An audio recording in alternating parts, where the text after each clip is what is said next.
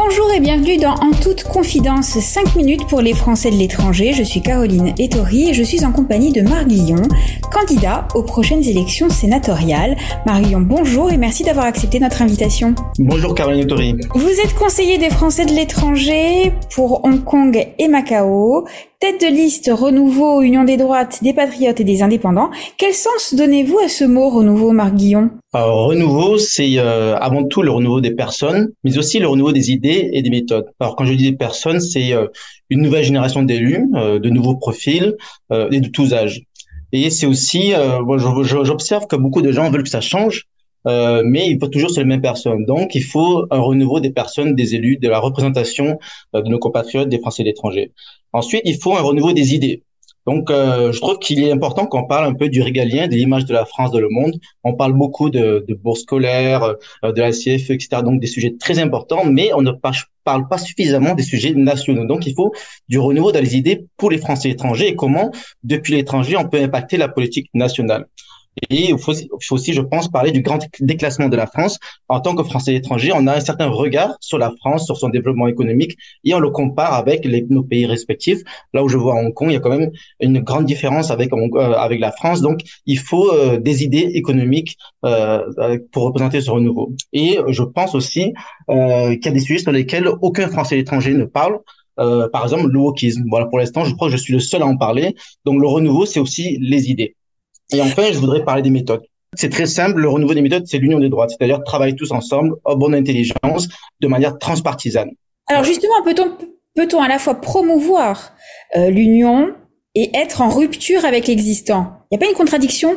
Non, pas du tout, parce qu'en fait, euh, déjà, vous savez que je viens de DLR et je me suis engagé plus à droite récemment en faisant la campagne d'Éric Zemmour. Moi, je pense que l'union, comme je le disais, c'est un renouveau des méthodes. Jusqu'à maintenant, on a, je trouve qu'on est un petit peu trop sectaire. Les LR sont de leur coin, euh, l'ASFE un peu de leur coin. Chacun est un peu dans son coin, un peu dissident, et peu de gens travaillent de manière transpartisane. Donc, l'union des droites, c'est la volonté de réunir toutes les personnes euh, qui veulent travailler en bonne intelligence. Je souhaite créer euh, des groupes qui euh, qui euh, qui accueille les LR, les ASFE, les indépendants, toutes personnes qui sont pour l'union des droites. Pour l'instant, nous n'avons pas ça.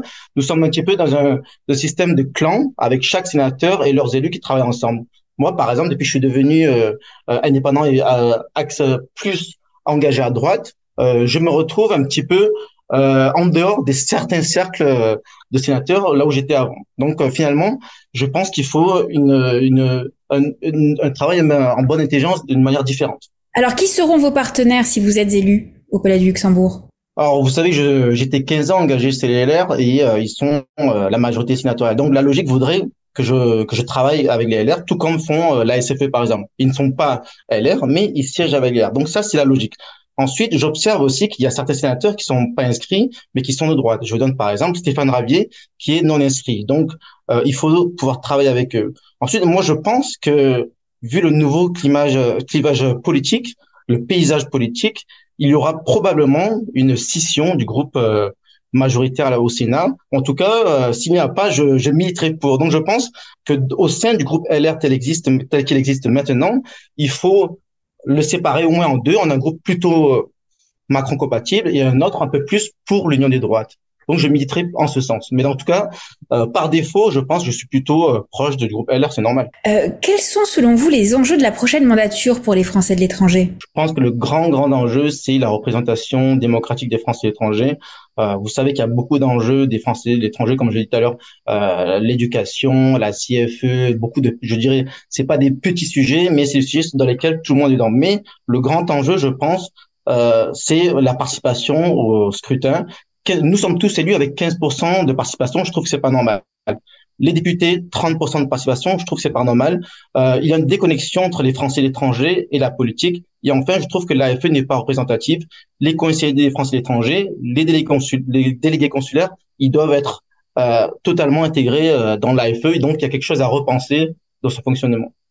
Pour conclure rapidement en toute confidence, Marc comment envisagez-vous votre rôle de promoteur de la France à l'étranger? Écoutez, je pense qu'il faut, c'est notre rôle d'être euh, de représenter le rayonnement de la France dans le monde. Il faut soutenir les, les Français qui souhaitent s'expatrier, soutenir ceux qui veulent rentrer en France et en tout cas participer au développement économique des Français étrangers. Je suis moi-même un entrepreneur. Euh, les, toutes les initiatives récentes en faveur des entrepreneurs français à l'étranger, il faut les soutenir, mais aussi au niveau culturel dans tous les domaines. Marc Guillon, merci d'avoir répondu à nos questions. En toute confidence, 5 minutes pour les Français de l'étranger, c'est fini pour aujourd'hui. On se retrouve très bientôt, toujours sur lesfrançais.presse. Merci beaucoup.